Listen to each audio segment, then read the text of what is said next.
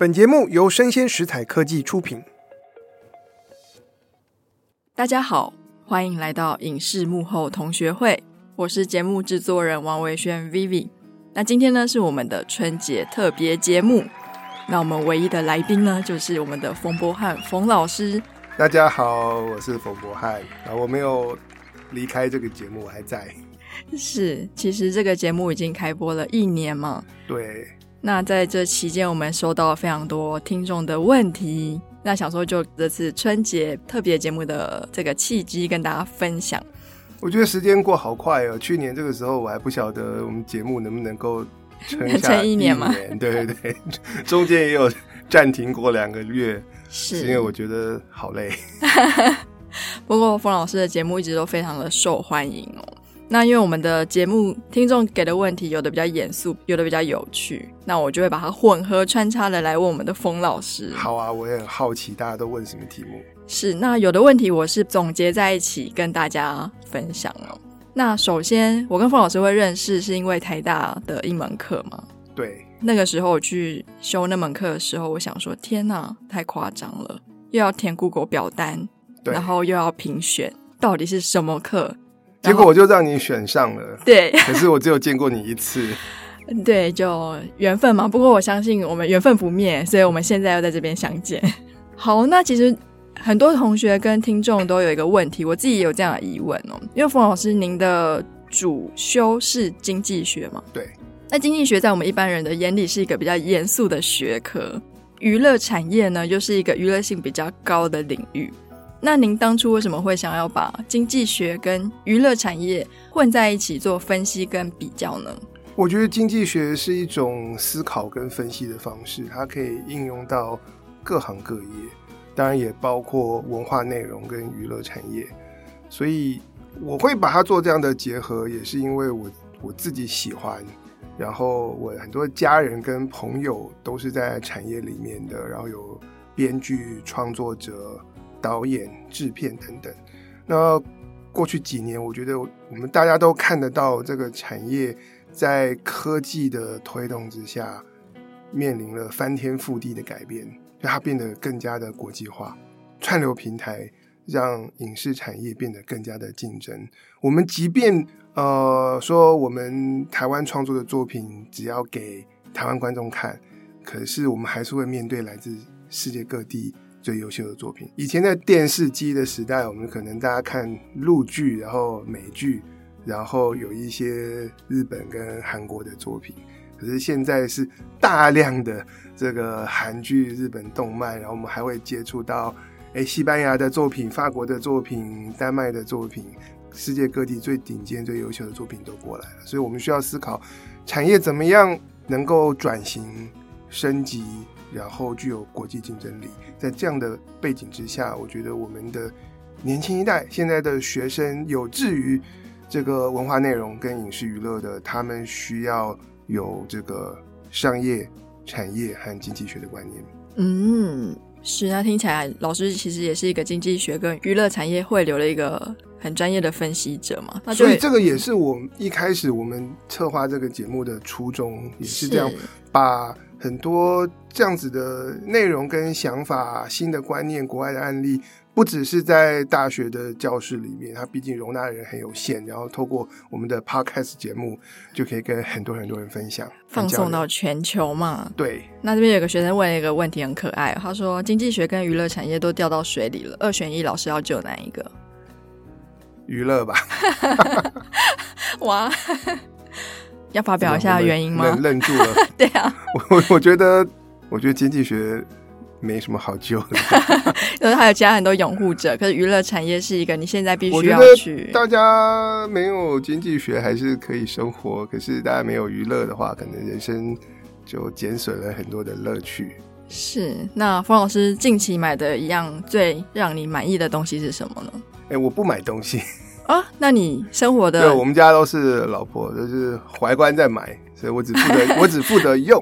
哦，那你近期老婆买了一样你最满意的东西是什么？哎、欸，等一下，我想到我有买东西啊，你买什么？我买东西都是买玩具。玩具？对，老师会收藏玩具，你买什么？我都是买乐高啊什么的。乐高？对，或是有那种呃，现在有那种木头模型，然后你可以拼出呃时钟啊，然后一些机械装置啊，机械钢琴，然后是真的可以弹的，对对对。我基本上我不买任何实用的东西，没有用的东西我会买，对不对，对？是哦，所以老师常常会边拼乐高边想着，哎，下一集要录什么吗？所以我们有录过一集乐高啊，可是现在好像听的人还不多。赶快跟大家推荐一下，这是老师他的喜好跟嗜好催生出来的一集，请各位听众大家多多支持，好不好？然后我们在拼乐高的时候就要战战兢兢的，因为我有两只猫。可是公猫很顽皮，对。嗯，我们那个乐高里面有一些，它是那种褐色做成是树枝的那样东西。我有只猫叫做 Andy，然后它从小喜欢玩蟑螂。哦，天哪！可是他看到他看到乐高的那个树枝褐色的，他会误会，然后会把它叼给我。哇，对。所以这样听起来，Andy 常常会叼蟑螂给你。他们就是呃，里面一些比较细碎的乐高乐高的迷你人偶啊，然后树啊、花草啊这些他们会拆，那建筑物他们就拆不了。哦，是，这是一项考验哦。还有听众很想要问一下老师说，说老师有没有买股票？因为老师经济学家的身份，其实做了非常多分析嘛。那在你很懂整个市场的通盘会怎么样走向的时候，有没有什么股票可以推荐给大家？呃，我没有办法推荐给大家，因为任何股票，我觉得当我们开始推荐的时候都已经慢了。对，但我可以说了，过去两年，呃，因为在学校教娱乐产业，然后我们现在又做节目，所以我是有买呃媒体的股票。是，对对对，所以其实听节目的话会有帮助于你在市场上的判断吗？呃，我我认为会，但是我我我自己不买，然后我也不擅长判断。我们家还是老婆最大，就是呃怀关，因为他很擅长。我觉得买卖股票分两个，第一个是你对产业要有够深入的了解，那这边是我有在做研究，然后怀关有在做研究，因为他芝加哥大学经济系毕业的，对，所以我觉得要买你真正懂的东西，然后如果不懂的话，你需要先设法让自己懂，这第一块。第二块的话是我不擅长，但怀观他是，呃，他写剧本，他写小说，然后他可以去观察人的情绪，所以透过情绪，你可以感受到那个市场的氛围，所以在基本面之外，可以做一些更深的判断。嗯，对，像是一个诺贝尔奖经济学奖得主那个 Robert Shiller，他在耶鲁大学，他也是研究金融市场的，结果他过去十几年。发展出来的一个旁门左道的经济学，它就叫做叙事经济学。它基本上就是看呃，在网络上面大家写的东西，然后交谈的那个叙事背后所呈现出来人的想法、情绪什么的。他把这些东西加到他去分析金融市场的模型里面，所以它可以比其他人有更好的预测能力。所以情绪其实也是市场分析一个很重要的元素之一。对对对，但这个反而是我觉得是是经济学传统以来没有在讲的，或者是在金融这个领域，很多时候呃正统的这个教育，教育他没有在提的事情。可以理解，因为像经济学是一个比较严肃的学门嘛，所以通常讲求是一个比较理性的分析。当你今天有一些感性的元素进去的时候，他们觉得，哎，那你这样的分析可能会失。但市场的交易多数是不理性的。是 是是，哎，那快问快答哦。假如说今天平台老师有一个决定权，Disney Plus、Netflix 跟 Amazon，你只能让一个平台的串流影音可以延续下去，那你会选择让哪一个平台活下去？哦，如果从经济学的角度，绝对不能够只有一个平台，这样子，呃，内容创作者就死了，就只有一个买家，然后他他的权利是最大，所以，呃，从我的角度，一定是希望能够有很多平台。我觉得现在台湾面对，就台湾要做比较高预算的影集，然后我觉得最痛苦的就是现在主要就是 Netflix，嗯，然后 Disney Plus，可是他们他们买台湾东西没有没有很多。Netflix 也不是很多，我们就没有别的选择了，所以我一直很期待是可以有更多的国际的串流平台是愿意来台湾，就是包括 Amazon Prime，然后包括韩国，他们现在举国之力 在发展他们的那个 TV ING，就是韩国的串流平台，想要走向国际，会先透过日本、台湾跟应该是泰国吧。然后在美国，另外还有那个 Paramount Plus 等等其他的。我觉得，因为我的角度，因为我我的朋友、家人都是在创作制作这段，所以我们希望平台当然是多多益善。对，确实，这个回答真的是很官方。其实生鲜食材制作过非常多的 podcast 的嘛，那其实有听过我们家的节目都知道，冯老师的节目是最字字珠玑的一档。老师的每一个节目，我们呃共同创办人都常说，老师那个知乎者也干干净净，从来都没有不该出现的字会出现在节目内容里面。其实没有啊，我们我有我们有出现过三字经，但是剪掉了。是，那其实这个节目开播也一年了嘛。那老师这样做一年的节目下来，有没有哪一集是你最满意的？最满意的，其实我每一次录音完都都有点挫折，然后对对对，我们录录完之后，我就会心里面想的都是刚才。哪里重复了，然后是废话，或者说找到更讲完了之后，才发现有更好的表达方式。老师真是完美主义者，因为我常常听完之后觉得没有什么问题，可是老师总是可以给我一个 list，说我觉得哪边再修剪一下会更好，哪边他觉得怎么样更好。然后常常我们讨论完之后，老师觉得说，嗯，他觉得这次的内容不够丰富，所以就不播了。我说哦，哦，不是不不是不够丰富，我就觉得讲讲坏了。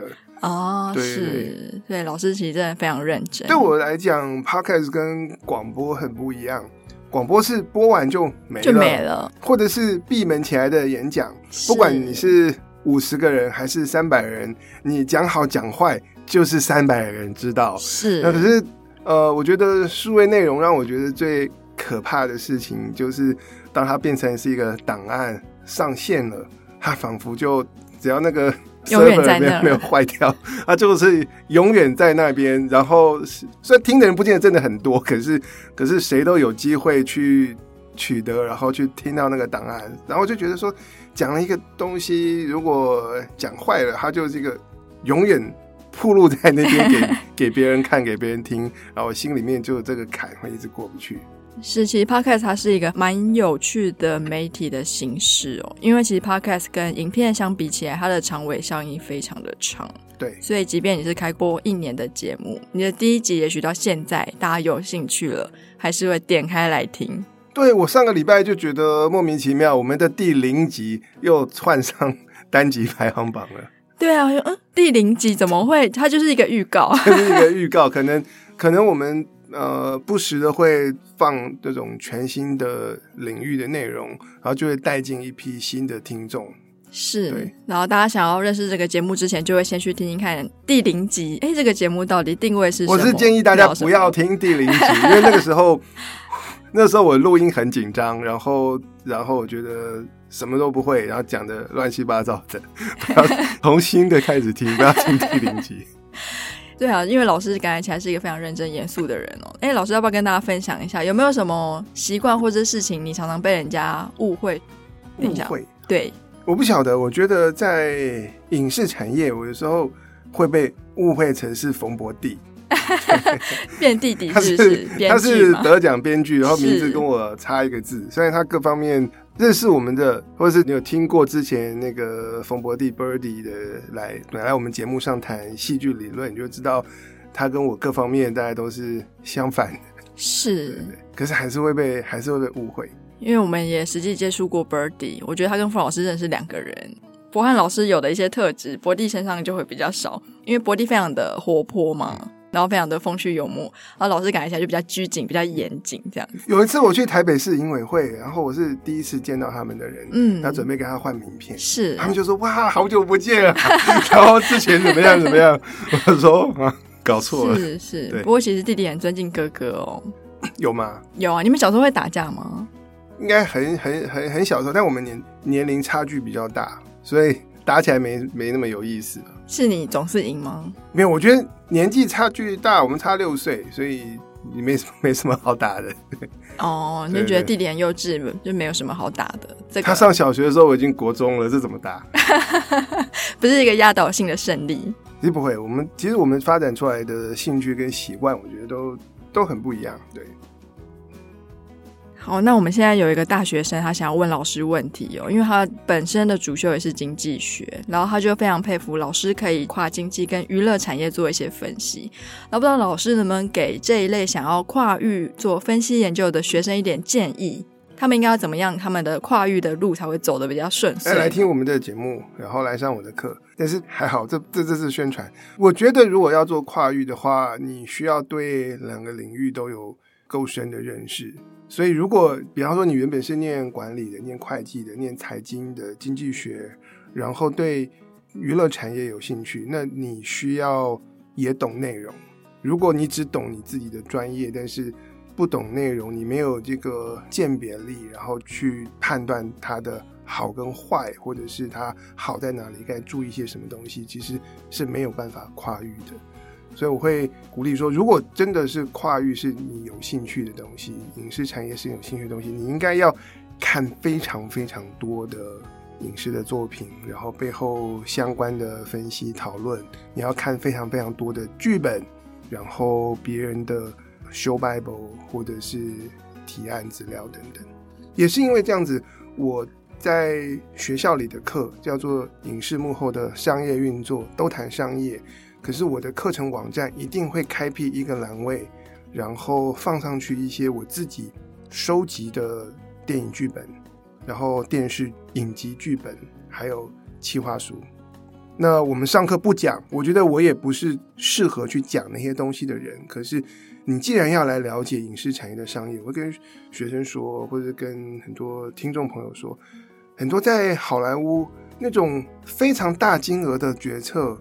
他们在做决定的时候，都还没有美术、没有视觉、没有卡斯、没有影音，靠的就是纯文字的剧本，或者是纯文字的简介。所以我的课程网站会给大家看那个《绝命毒师》一开始提案的时候的那个他们的 pitch。嗯，那种还是打字机打的，或是模仿打字机，言简意赅。然后给大家看那个《怪奇物语》，他们去跟 Netflix 提案。提案成功，然后得到一个很豪华的这个投资跟支持的那一份资料长什么样子？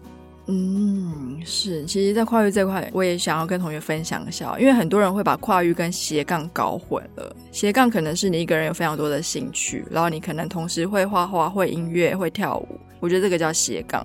可是，真正的跨域是你要真的非常深入的了解两个产业。甚至你把它融合之后，你可以在这个产业上的运作一些商业行为，得到一些收入。我觉得今天外界人愿意付给你钱，让你去做某一件跨域的事情，我觉得那才是一个成功的跨域者。因为我常常碰到很多朋友说：“哦，我现在也就跨界做什么做什么。”可是很多东西是 for free 的，我觉得那个比较叫斜杠。我觉得同学们在这一点，如果说早一点有一个认知，对你未来的方向规划，可能也会比较好。所以啦，如果想要在经济学跟娱乐产业要好好的跨域的话，真的是非常强烈的推荐各位可以持续追踪老师的节目，或者是秀老师的课。而且还有一个反过来的效果，我会觉得你如果是艺术型的人，艺术家，然后你从事创作、写剧本、当导演，然后做美术设计，我觉得大家需要了解产业跟商业，然后你才更清楚知道。未来的趋势，这个产业会往哪个方向走？你更清楚知道你的创作者在这个产业里面所所扮演的角色跟环节，以及你怎么规划你的生涯发展。我觉得这一点是很重要的。是有一个学生想要问老师，如果他想要约暧昧的对象一起看电影，应该要看哪一部？我已经没有机会了，因为我我都是跟跟老婆看，然后都都是跟着他看，对。那如果是要推荐给学生呢？推荐给学生要跟暧昧的对象看电影的看电影，哎、欸，这个我真的不知道，好难。那就是依照老师的惯例，就是跟着暧昧的对象想看什么就看什么就对了。对对对，我觉得是这样。好，节目的最后要春节特别节目，难免就是要走个形式嘛。哎、欸，老师要不要跟大家拜个年？好，大家恭喜。就这样。哎、欸，不知道啊，我我特别查了一连串的这种兔年的这个吉祥话，就是、所以祝大家奋发兔强，扬眉吐气，红兔大展，前兔似锦。不是应该有一个 rap 的感觉吗？rap 是要找冯波弟，不是找我。对，是。那非常感谢各位听众这一年来对于节目的支持哦。那我们也会更努力的推出更好的内容跟更好的节目计划给各位听众。对，大家听到喜欢的内容，就是帮我们多多分享。是。那如果说你有什么感兴趣的话题，你也可以直接寄信到我们 Podcast 的联络信箱，冯老师每封都会收到的。对，我其实已经陆续收到一些，然后我们也有在规划把它加到我们接下来几个月的节目计划里面。是，那其实好节目要生存不容易哦，所以还是希望各位听众们可以多多帮我们分享，那也接受打赏了，对不对？对，如果打赏满一万的话要，要、哦、我，我，我不知道对不对，就 Vivi 决定就好了。对，那我们要推出一个比较 special 的，如果打赏破十万的话，老师愿意做出什么样的牺牲？老师静默了，我不知道。好，我们之前讲那个 TikTok 那一集的时候，我好像有 有人问我，我就写过说突破一个什么疯狂的门槛，我就穿那个 Victoria Secret。